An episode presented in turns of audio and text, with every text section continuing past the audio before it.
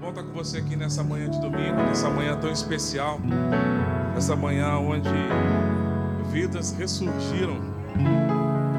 Né? Que maravilha, que maravilha poder estar com essa reunião. Né? Quisera eu que todo domingo a gente pudesse deixar essa, esse tanque permanente. Né? A gente terminar o culto e as pessoas já falam, pastor, aproveita que a piscina está cheia. Eu quero entrar nessas águas, eu quero sair daí um novo de Deus. Amém? Amém? Amém? Você vai orar para que isso seja uma verdade? Sua oração, sua intercessão vai ser essa. Glória a Deus. Glória a Deus. Glória a Deus. E antes de mais nada, e aproveitar um gancho no que o Rafael estava falando, esse batismo é o resultado de uma semeadura de um tempo. Alguém decidiu doar o seu tempo para poder abrir um grupo. E a partir desse grupo, essas pessoas que foram acompanhadas decidiram fazer isso. Então, como é importante nós expandimos a igreja a partir de você. Como é importante a partir da sua vida. Pastor, tem uns amigos aí que precisam da presença de Deus, a minha casa está aberta. Vamos reunir esses amigos e vamos transformar a realidade de vida deles a partir da sua realidade. Isso acontece, acontece. Olha aí o que a gente fez hoje, a partir da realidade de uma família, outras famílias tiveram as suas vidas transformadas. Amém? E isso se expande. Então, que hoje possa ser uma motivação para você também a partir disso. Abra sua Bíblia comigo, ou liga sua Bíblia em 2 Samuel, capítulo de número 4, versículo de número 4. Está tendo tradução lá, né? Preciso cuidar da velocidade da fala aqui. 2 Samuel capítulo 4, versículo 4. Diz assim a palavra do Senhor. Jonatas, filho de Saul, tinha um filho aleijado dos pés. Esse menino tinha cinco anos de idade quando se ouviu a notícia que Jezreel, diz, diz que Saul e Jonatas havia tombado em combate. A sua ama o apanhou, fugiu, todavia na pressa ela o deixou cair e ficou manco, e o seu nome era Mefibosete. Ali, em 2 Samuel capítulo 9, diz assim: O rei prosseguiu: Resta ainda alguém da família de Saul a quem eu possa demonstrar lealdade a Deus? Ao que replicou Ziba: Ainda há um filho de Jonatas, aleijado dos pés. E o rei desejou saber aonde ele se encontra agora. Diante do que Ziba lhe disse, na casa de Marqui, filho de Amiel, em Lodebar. Então, em seguida, o rei Davi mandou trazê-lo à cidade de Lodebar. Então, Mefibosete, filho de Jonatas, neto de Saul, veio à presença de Davi e se prostrou com o rosto em terra e fez reverência a Davi e o chamou pelo nome, Mefibosete? E ele prontamente respondeu ao rei: Eis aqui o teu servo, Senhor. Então Davi o tranquilizou, dizendo: Não temas, porquanto chamei para lhe demonstrar bondade, por amor a Jonatas, teu pai, meu amigo. Restituirei as terras de Saul, pai de teu pai, e tu sempre haverás de comer à minha mesa. Então Mefibosete lhe fez referência e declarou: O Senhor, quem, quem é este teu servo para dares a tua preciosa atenção? Vale tanto quanto um cão morto. Imediatamente Ziba, servo de Saul, ordenou: Dá ao filho do teu senhor tudo o que pertencia a Saul e toda a sua família. Tu cultivarás a terra com os teus filhos e servos, colherá dos frutos para que o filho do teu senhor tenha alimento para comer. Mas Mefibosete, filho do teu senhor, comerá a minha mesa. Ziba tinha quinze filhos e vinte servos. E Ziba respondeu ao rei: O teu servo fará tudo o que o meu senhor ordenou. E acrescentou: Mefibosete passará a comer na minha mesa como filhos do rei. E Mefibosete tinha um filho pequeno, chamado Mica, e tantos quanto morava na casa de Ziba eram servos de Mefibosete. Assim Mefibosete era deficiente dos pés, passou a morar em Jerusalém e todos os dias fazia refeições em companhia do rei, compartilhando da mesma mesa. Pai, esta é a tua palavra, a tua instrução, esta é a tua verdade. E a partir desses princípios, nós sabemos que podemos aplicar isso na nossa vida e transformar a nossa realidade. Por isso, nós cremos que hoje é uma manhã de transformação em nome de Jesus. Amém, amém e amém. Hoje eu quero falar com você sobre rejeição.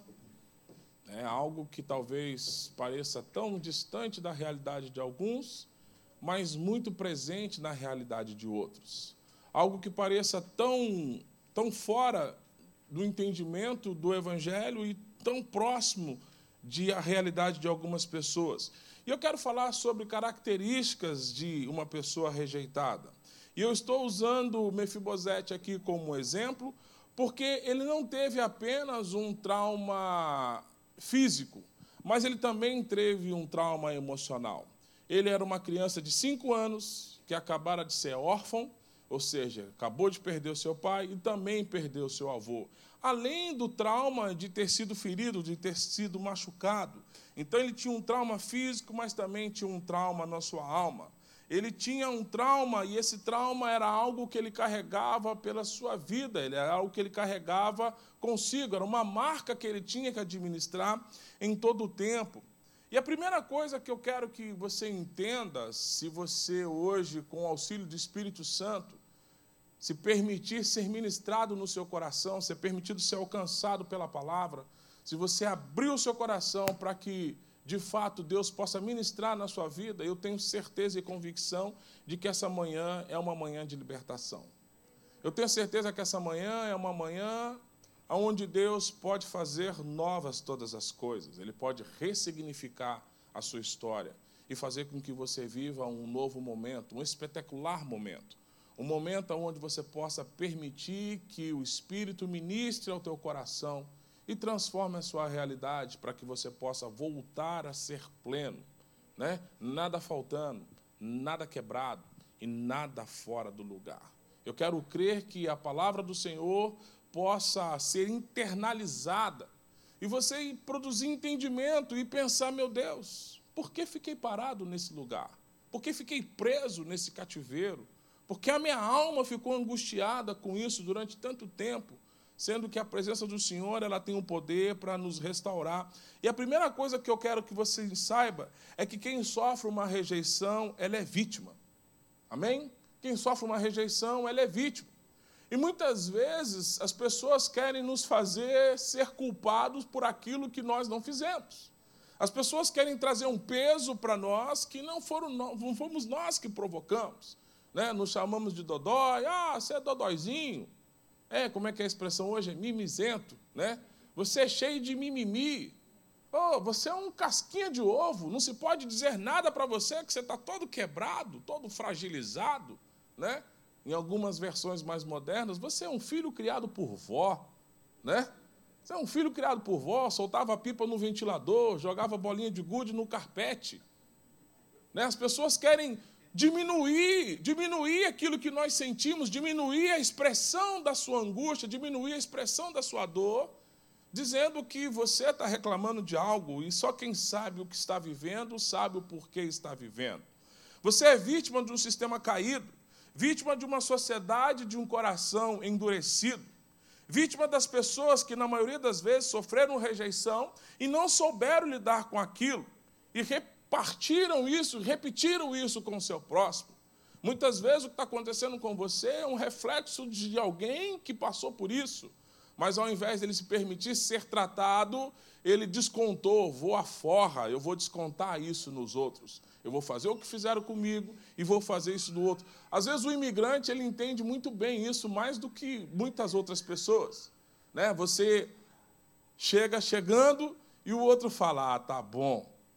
Vai para cima da gente, não, pica-pau, você não vai se dar bem aqui, não. Você vai passar pelo processo que eu passei. Eu sofri, por que, que você não vai sofrer?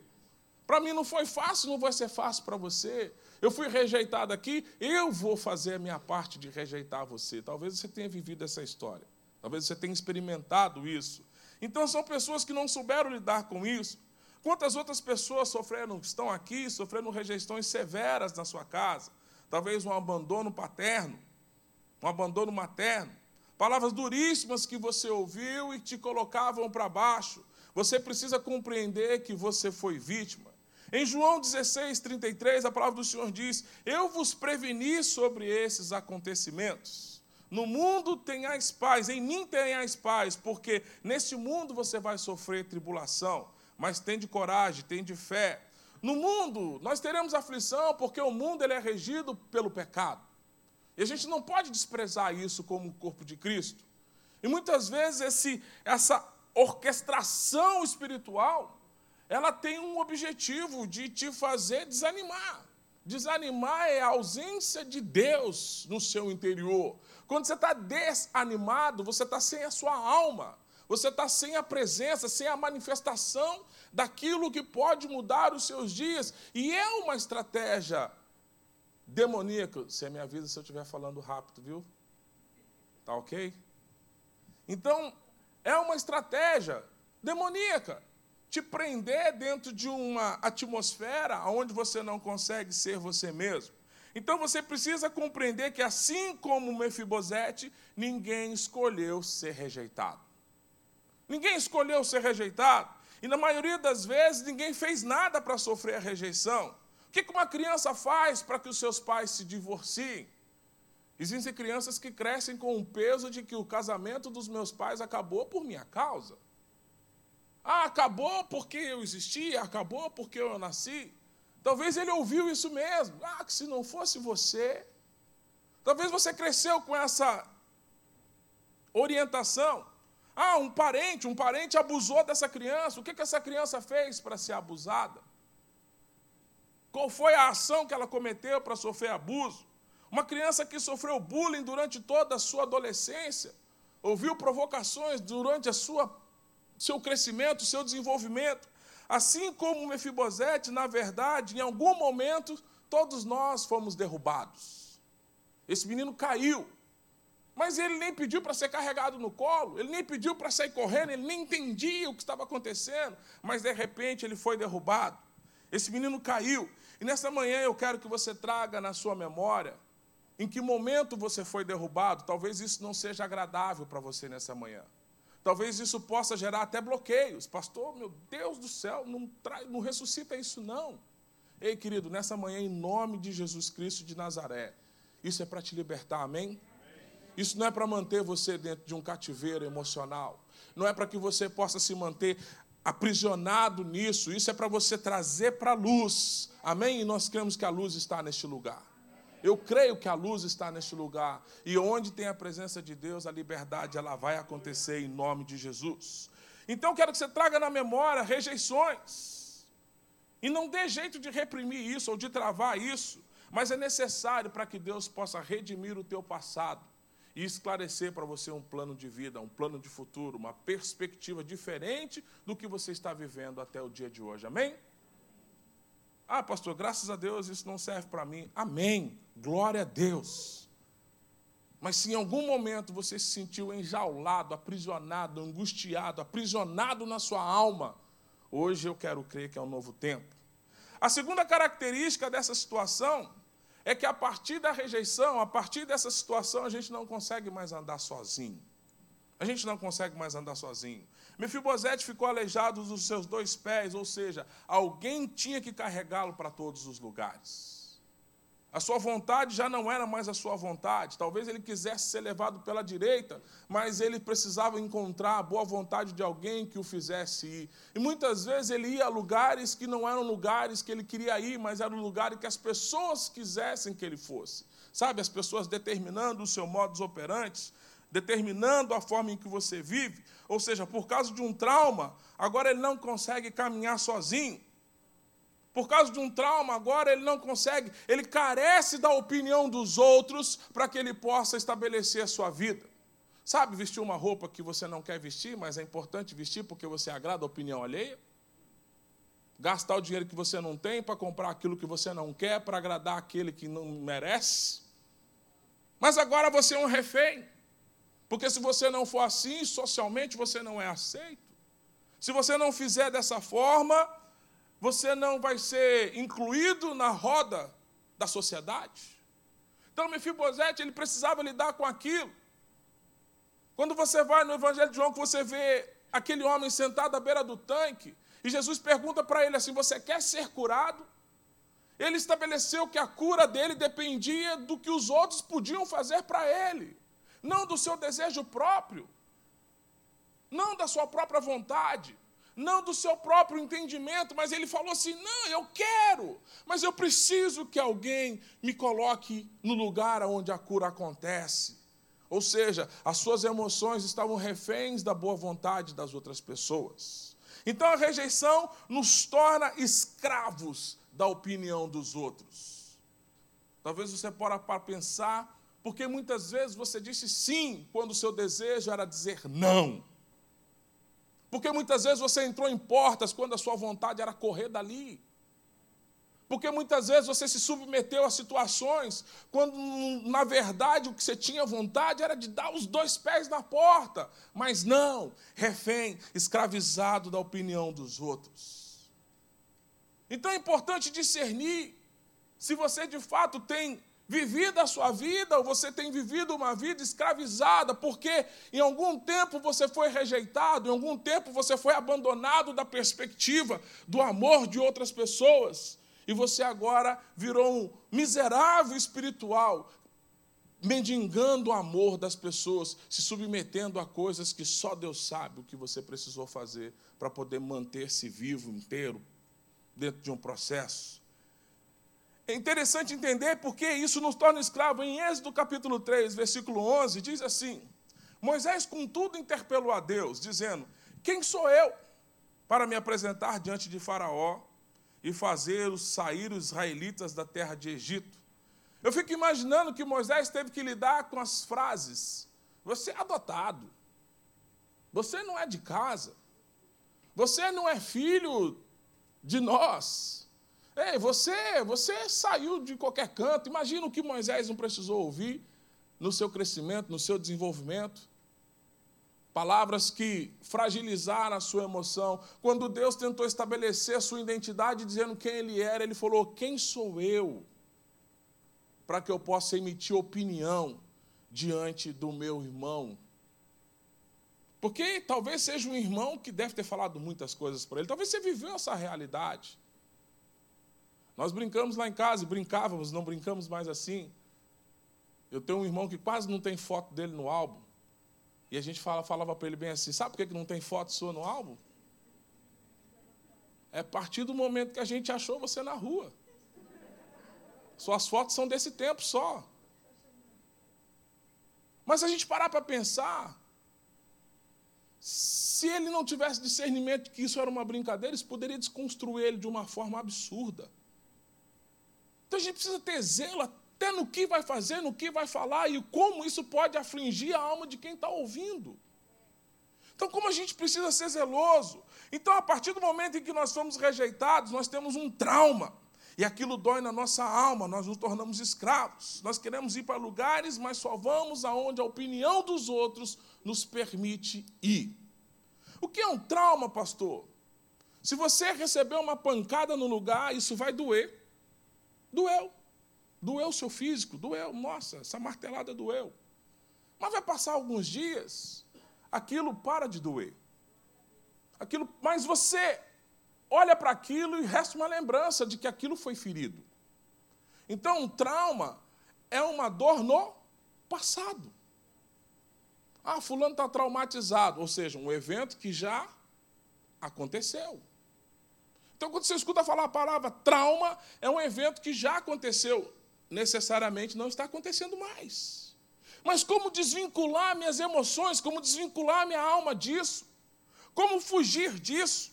Então a opinião dos outros tem carregado você, e você está vivendo a sua vida em cima disso. Olha o que diz em Provérbios 29, 7.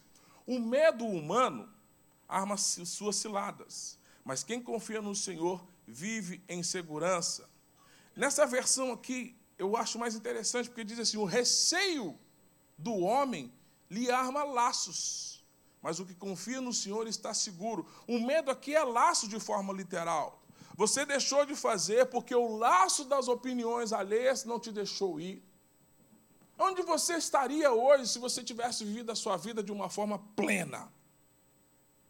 Que nível de vida você estaria vivendo se você não fosse tão refém do que os outros pensam? Qual é a realidade que você estaria experimentando se não fosse essas circunstâncias em que você se mantém preso. Talvez nesse momento essa palavra já esteja libertando algumas pessoas aqui. Talvez nesse momento você fale, é verdade, pastor, não sei porquê. Fiquei parado esse tempo todo esperando um dedão positivo, um likezinho. Nesse mundo de redes sociais. Poxa, postei um negócio, só teve três curtidas. Vou remover o post. Não deu like. Não deu like. E aí as pessoas agora estão angustiadas, carentes de like, de coraçãozinhos nas redes sociais. É uma sociedade que está demonstrando uma rejeição absurda. Valores que estão sendo estipulados ou estimulados pela quantidade de redes sociais, meus followers. Quantos seguidores você tem? Só mil. Ih, mil seguidores? pois eu tenho cinco mil no meu Instagram. Existe um mercado de venda de, de seguidores. Você quer 70 mil seguidores?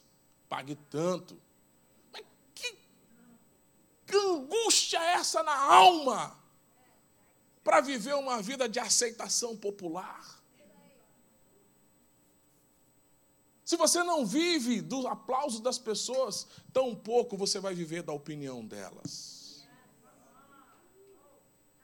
Então você vai precisar estabelecer uma retórica que vai te libertar. Então a rejeição, ela é como uma agressão física, só que na alma. Então, diante do trauma, você precisa aprender a reagir de duas formas. Quando eu vejo algo parecido com aquilo, eu me escondo. Então tem gente que vive se escondendo. Ai meu Deus, de novo aquele cenário. É interessante porque Jesus havia dito a Pedro: Pedro, antes que o galo cante, você vai me negar. Aí tá, sai fora. Logo eu, Pedrão, não, Pedrão não é de negar ninguém, não. Pedrão é firme, firme, posicionado. Pedrão é posicionado. Ah, o senhor não enganou de discípulo, não, senhor. João é mais João é mais assim, né? Será que não é Tomé? Tomé, ele não acredita muito nas coisas. Falei, não, Pedro, é com você mesmo. E quando deu na hora certa, ele falou, não sei, nunca ouvi falar, não sei nem de quem se trata. Aí acontece o que aconteceu. O que, aquilo gerou no coração de Pedro? Um trauma. E Jesus retorna retorna, ressurge. Imagine a cabeça de Pedro. Poxa, o homem falou que eu ia negar ele, eu neguei mesmo. E Pedro, sem querer encarar Jesus nos olhos. Imagina, eu estou criando um cenário aqui. E quando a gente vive essa situação, a gente começa a se esconder. Né? Tem alguém que te deve, que você entra numa rua e ele vira para outra? Né? Ah, fulano não veio na igreja. Ah, pastor, eu sei bem porque que ele não vem mais fez um vale lá e esse vale nunca voltou. Né? Então as pessoas começam a se esconder, traumatizadas com o que pode acontecer. E de repente Jesus recria o cenário e vira para Pedro e fala: Pedro, você me ama? Ixi, aquele homem tão convicto, tão posicionado, tão duro nas suas opiniões, colocado diante da mesma situação. E Jesus faz a ele a segunda pergunta. Fala, Pedro deve estar pensando: a casa vai cair de novo, vai acontecer tudo de novo. E Jesus redefine o seu trauma, dizendo: Pedro, eu me importo com você a partir de hoje, cuida da minha igreja. Sabe, Deus ele tem o particular desejo de levar você para adiante, amém?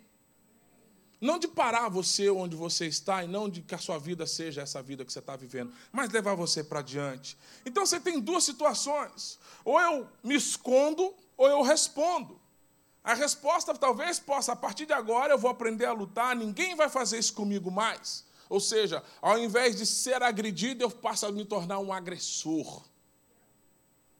Mexeu comigo agora, o pau vai comer. Para cima de mim, não mais. Está pensando que eu sou bobo? E no fundo, no fundo, você também é um rejeitado.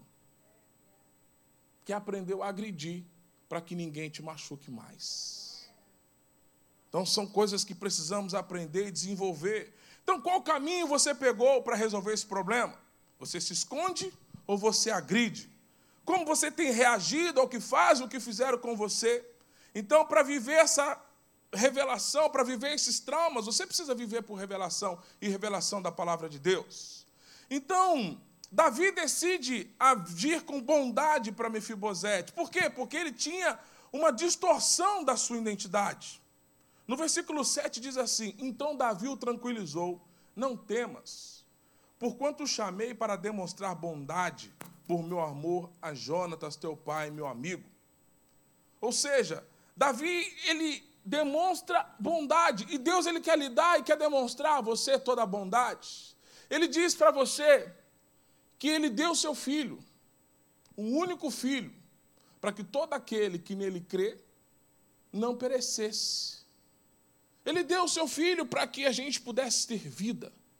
Então Deus ele está dizendo aqui: não temas, porque se eu te chamei, eu te chamei para exercer bondade sobre a sua vida. Bondade e misericórdia te seguirão todos os dias. Se ele te chamou, ele te chamou para viver, para que você possa viver a bondade. Mas Mefibosete tinha uma distorção na sua identidade, olha aqui no versículo 8 o que ele diz. Ó oh, Senhor, quem é esse teu servo? Para que o Senhor possa dar a mim essa atenção. Eu valho tanto quanto um cão morto. Talvez essa seja a maior dificuldade. Você passou por tantas estradas esburacadas que você não aceite que Deus te ama. Você passou por tantas situações relacionais que você não consegue mais viver em comunhão não consegue mais viver em comunidade, não consegue mais se doar. Por quê? Pastor, quem sou eu? Ninguém vai gostar de mim de graça, alguém vai gostar de mim para querer alguma coisa de mim. Não. Deus está interessado na sua vida para tirar você desse ambiente e levar você para algo melhor. Então a rejeição é a estratégia de Satanás para esvaziar o valor das pessoas. A rejeição é uma estratégia para remover de você o seu valor. Quem sou eu? Para que te importes comigo? Olha o que Gideão diz em Juízes 6,15. Ai de mim, Senhor, contestou Gideão. Como posso eu salvar Israel? Meu clã é o mais pobre da tribo de Manassés. Se não bastasse ser o mais pobre, eu sou o menos importante da minha família. Ou seja, Deus ele comparece dizendo assim: Ei, homem valente. Ele fala: Não sou. Não sou, porque sempre disseram que eu sou inferior, que eu sou pequeno, que eu sou desprezível, que eu não tenho importância, que eu não tenho qualidade. Sempre me disseram isso. Como que eu vou acreditar que agora eu presto para alguma coisa? Ei, o que Deus pensa ao seu respeito é fundamental para que você saia desse lodebar que você está vivendo. Amém? E o que Deus pensa? Que você é amado, porque Ele entregou o seu filho por amor a você. Amém? Então o inimigo quer convencer que você é filho das suas experiências. Ele quer convencer que as suas experiências te dêem um nome. Ah, no Brasil tem muito disso, né? Elias, o maluco. A experiência dele te deu um nome. Ah, Ana, quem? A depressiva. Maria, quem? A enjoada. João, quem? O chato. O inimigo ele quer estabelecer um parâmetro a partir da boca da boca de alguém que você é esse ser desprezível. Ele quer estabelecer sua identidade dizendo que você é depressivo, chato, desequilibrado e assim vai. Eu repreendo essas palavras sobre a sua vida e você será restabelecido como filho de Deus. E só o Criador tem poder de estabelecer quem é a criatura. Outra criatura não pode estabelecer quem você é. Amém? Então começa a rejeitar aí o que outra criatura disse ao seu respeito. O que outras criaturas falaram ao seu respeito. Vai é, falaram isso de mim mesmo. Rejeita isso hoje. Amém? Hoje é dia de jogar lixo fora. Então ele quer distorcer a sua identidade a partir daquilo que foi dito por alguém. Então, quando ele fala assim, quem sou eu? Não passo de um cão. No contexto aqui, cão era um animal maldito, que lambe as feridas dos leprosos. Em Lucas 16, 21, Lázaro ansiava por alimentar-se, ao menos das migalhas, porventura que viesse cair da mesa do rico. Até os cães viam lamber as suas feridas. Então, quando ele fala cães, aqui ele está falando de um, algo insignificante, imundo, algo sujo, algo deplorável. Ou seja, a sua autoimagem estava totalmente distorcida na perspectiva de que ele não valia absolutamente nada. A rejeição nos coloca numa posição que nós passamos a narrar a nossa história. Eu quero dizer para você: quem narra a sua história é Deus. Você é apenas um ator que se submete ao que Deus diz para você fazer. Então Davi o tranquilizou, dizendo: Não temas, eu chamei para lhe mostrar bondade. Aí, então, Mefibosete estava com a sua distorção. Mas imagina só, quando a sua esposa, você que é casado, recebe uma mensagem assim: quando você chegar em casa, quero conversar com você. Meu Deus, que hora foi isso? 8h15, pastor, da manhã. E eu só chego em casa às 6 horas. Eu falo agora? Não, só quando você chegar. Trabalha até meia-noite. Você não vai chegar, não? Apareceu o serviço extra. Né? Imagina só a tensão emocional. Mas por que isso? Porque nós somos narradores. Contamos histórias para nós. Nós somos enganados com as histórias que vamos contando para nós o tempo todo. Sabe, o patrão falou assim: Você já chegou em casa? Sim. Quando, ou não, quando você chegar, me liga. Eu, ixi, perdi o emprego. Perdi o emprego. Sabe quando você manda um WhatsApp para alguém e esse alguém não retorna? Você manda. Não sei quem já recebeu o WhatsApp do Rafael aqui. Um quilo de informação.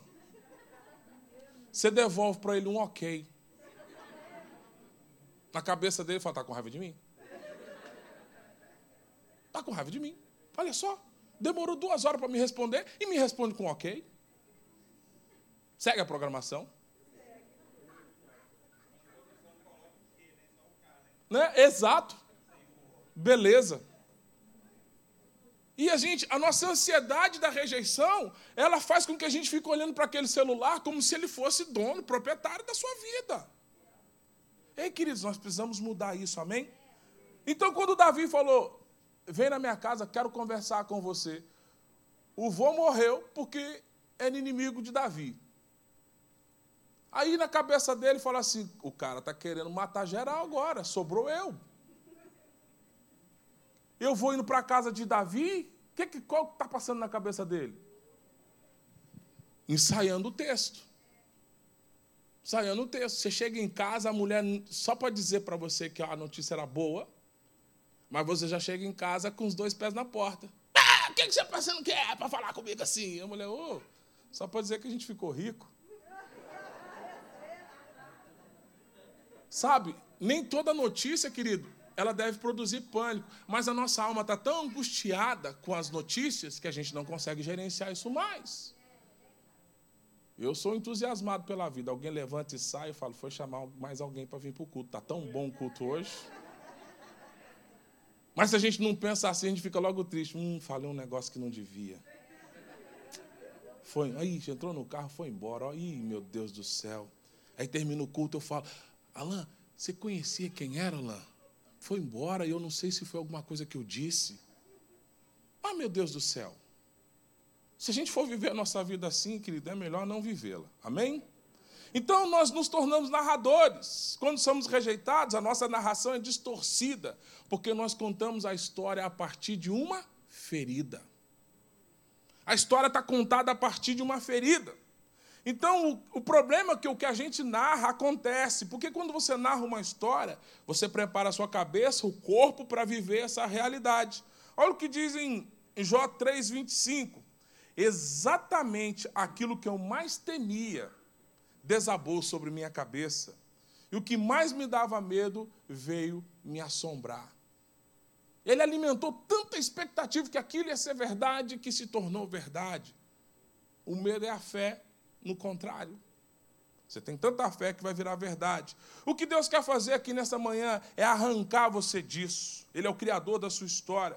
Jesus sempre respondia às questões dizendo: Eu vi o meu pai fazer, eu vi o meu pai falar. Jesus ouviu a narração do que Deus tinha sobre a vida dele. Esse é o meu filho amado, em quem eu tenho prazer. Quando o diabo queria distorcer isso, ele falava: Eu sei quem eu sou em Deus. Amém? É a partir do que você é em Deus que as coisas vão acontecer. Jeremias 29, 11 diz assim: Porquanto somente eu, que em Deus, conheço os planos que determinei ao vosso respeito, planos de fazê-lo prosperar e não de causar-lhes dor e prejuízo. Isaías 55, 8 diz assim: Afinal, os meus pensamentos não são os vossos pensamentos, os vossos caminhos não são os meus caminhos, afirma o Senhor, planos de vos dar esperança em um futuro melhor. Amém? João 8,36 diz: Se o Filho, pois, vos libertar, verdadeiramente sereis livres. Então, pastor, como que eu rebato isso? Primeiro, aceitação.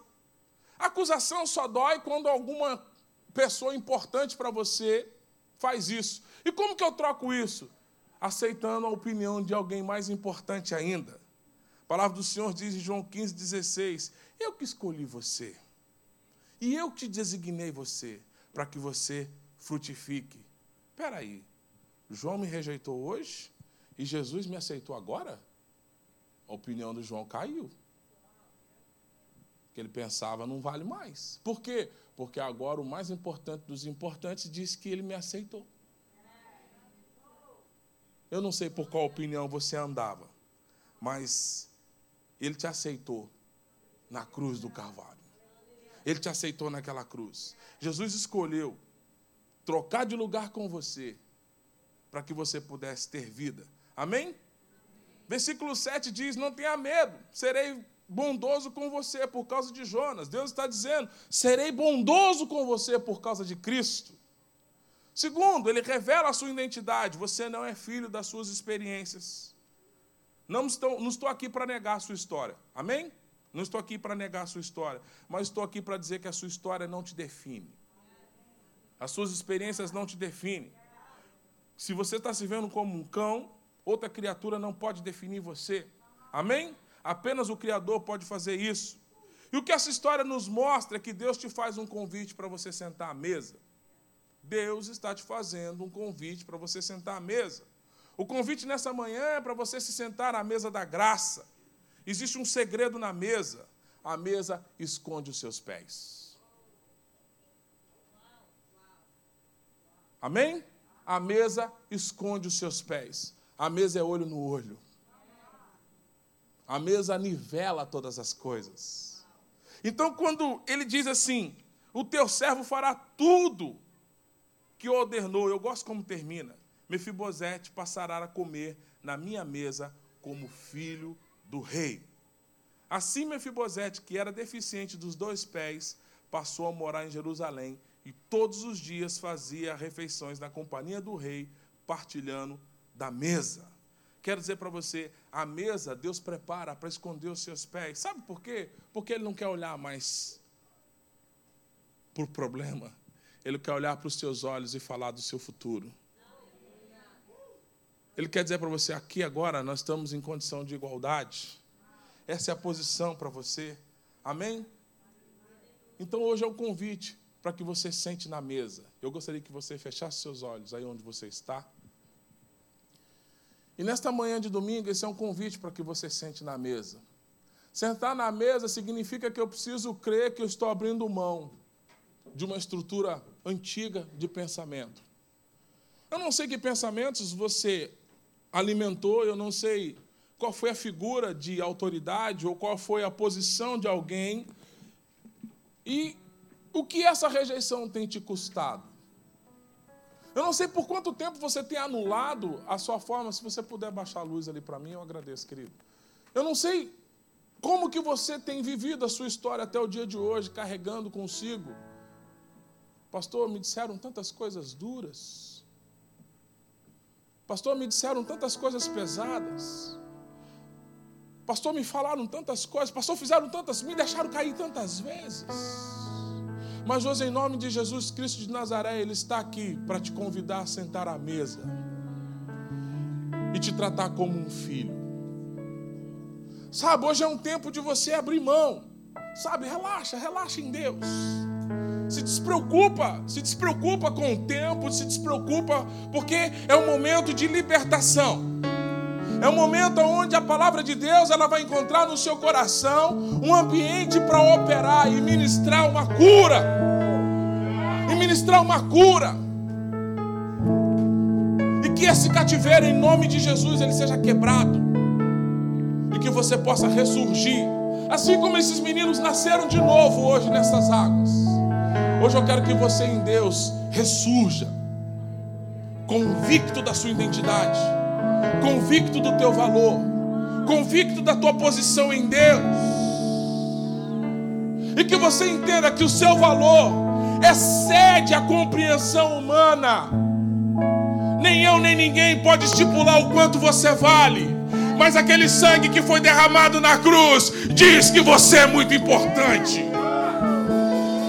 Ninguém pode dizer quais são os seus limites a não ser quem te criou.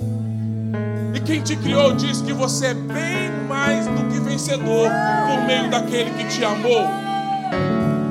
Ele escolheu você. Ele olhou para você e falou: Entre eu e você, eu escolho você. enxergue uma mesa preparada. A partir de hoje você não é mais refém do que os outros pensam. A partir de hoje você não é mais refém da opinião alheia. É verdade, pastor, a opinião de Deus é o que vale. O que Deus pensa ao meu respeito é o que determina como eu vou viver a minha vida. Seja livre dessas amarras. Seja livre dessas correntes. Seja livre desses temores, dessas angústias. Seja liberto em nome de Jesus.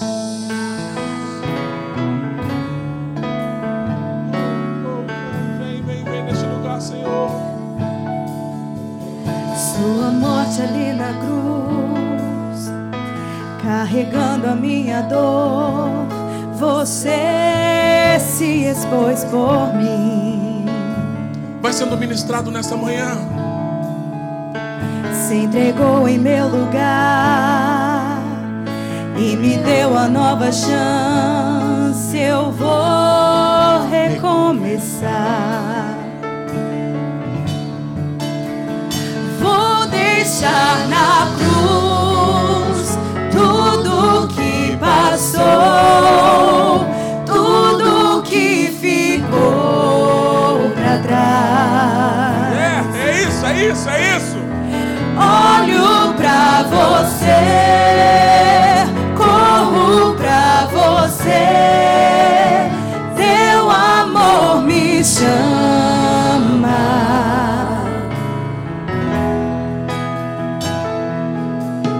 Sua morte ali na cruz, carregando a minha dor, você se expôs por mim. se entregou em meu lugar e me deu uma nova chance. Eu vou recomeçar. Deixar na cruz tudo que passou,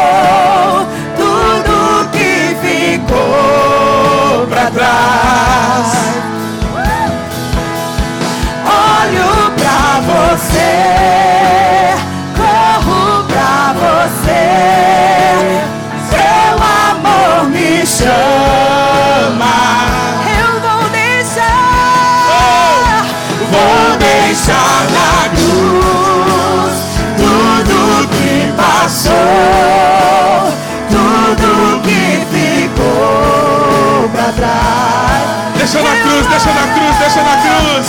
Olho pra você, corro pra você. Teu amor me chama. E eu dependo, eu dependo desse amor, do seu amor. Mais que tudo.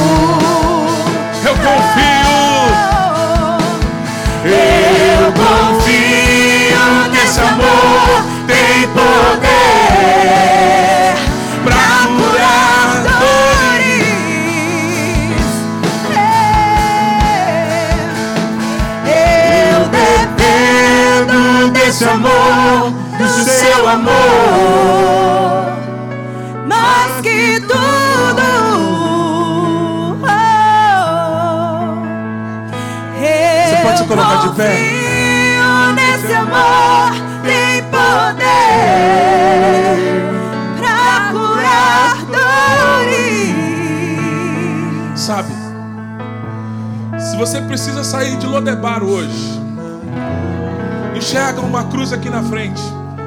Se você precisa sair da posição de Lodebar hoje e deixar para trás uma história, sai do seu lugar, vem aqui à frente. Se você entende que esse é o caminho que você tem que percorrer hoje, sai do seu lugar e vem aqui à frente. Vem dizendo, Senhor, hoje eu largo as dores, hoje eu largo a rejeição, hoje eu largo as acusações, hoje eu largo as sentenças para trás e venho viver e vou viver o novo de Deus. Sai do seu lugar, essa é uma oportunidade para você viver o novo. Oh, vem, vem, oh, sim, Pai. Hoje eu saio de Lodebar, Pai. Hoje eu saio de Lodebar, Pai. Hoje eu saio de Lodebar, Pai. Hoje eu saio de Lodebar, Pai. Oh! Sim, Pai. Hoje eu abandono a rejeição. Hoje eu abandono as dores. Hoje eu abandono a angústia. Oh! Tudo que passou, Deixa na cruz. tudo que ficou pra trás. Olhamos para você, Senhor. Olho pra você, corro pra você, teu amor. Eu dependo. Eu dependo desse amor, do seu amor, mais que tudo.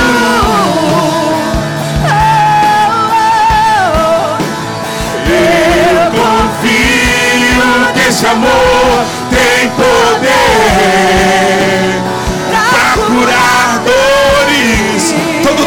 seja resolvido hoje em nome de Jesus.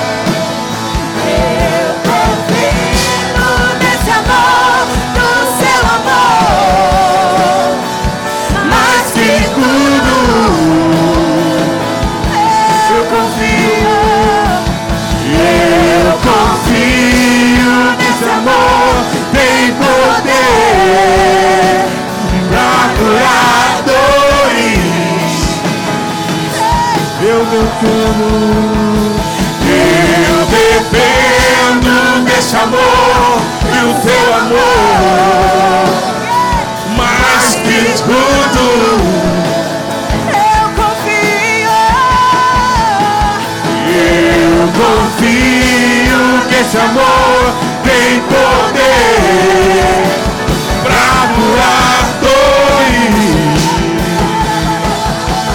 Eu dependo. Eu dependo desse amor, do seu amor, mais que tudo. E eu confio que esse amor tem poder pra curar dores. Pai, em nome de Jesus. Hoje toda sentença, toda, toda situação hoje, Pai, que amarrava essas pessoas, essas vidas em situações, hoje elas estão sendo derrubadas e destronadas. Hoje os teus filhos, em nome de Jesus, vivem um novo tempo. E nós liberamos os teus filhos para viver esse novo tempo. Hoje nós concordamos que o inimigo perdeu o poder de opinar sobre a vida deles. E eles vão viver hoje a tua verdade, a tua plenitude, o teu amor. Em nome de Jesus Cristo de Nazaré. Eu os abençoo, queridos. Eu os abençoo. e concordo com o novo tempo de favor. Eu, eu concordo com o novo tempo de favor. Você pode celebrar a Deus por isso. Você pode festejar eu dependo desse amor, do seu amor, mais que tudo. Se você quer diga confio, e eu confio que esse amor tem poder pra curar dores. Eu dependo, eu dependo desse amor, do teu amor, mais que tudo.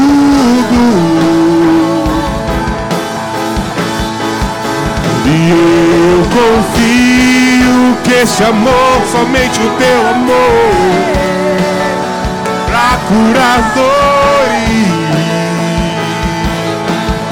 Vou deixar, vou deixar na cruz tudo que passou, tudo que ficou para trás. Levante seus olhos, olho para você, corro para você teu amor me chama. Levante suas mãos e diga: Vou deixar na cruz. Vou deixar na cruz tudo que passou, tudo que ficou para trás. Olhamos para ti, Senhor. Olho para você, corro para você teu amor me chama.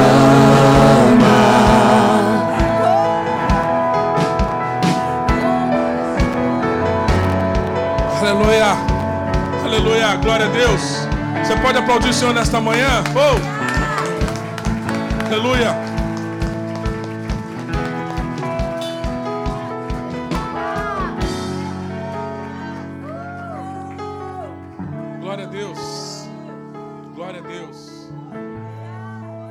Aí mesmo no seu lugar você tenha sido ministrado e abençoado. Eu espero que essa palavra tenha falado forte ao seu coração.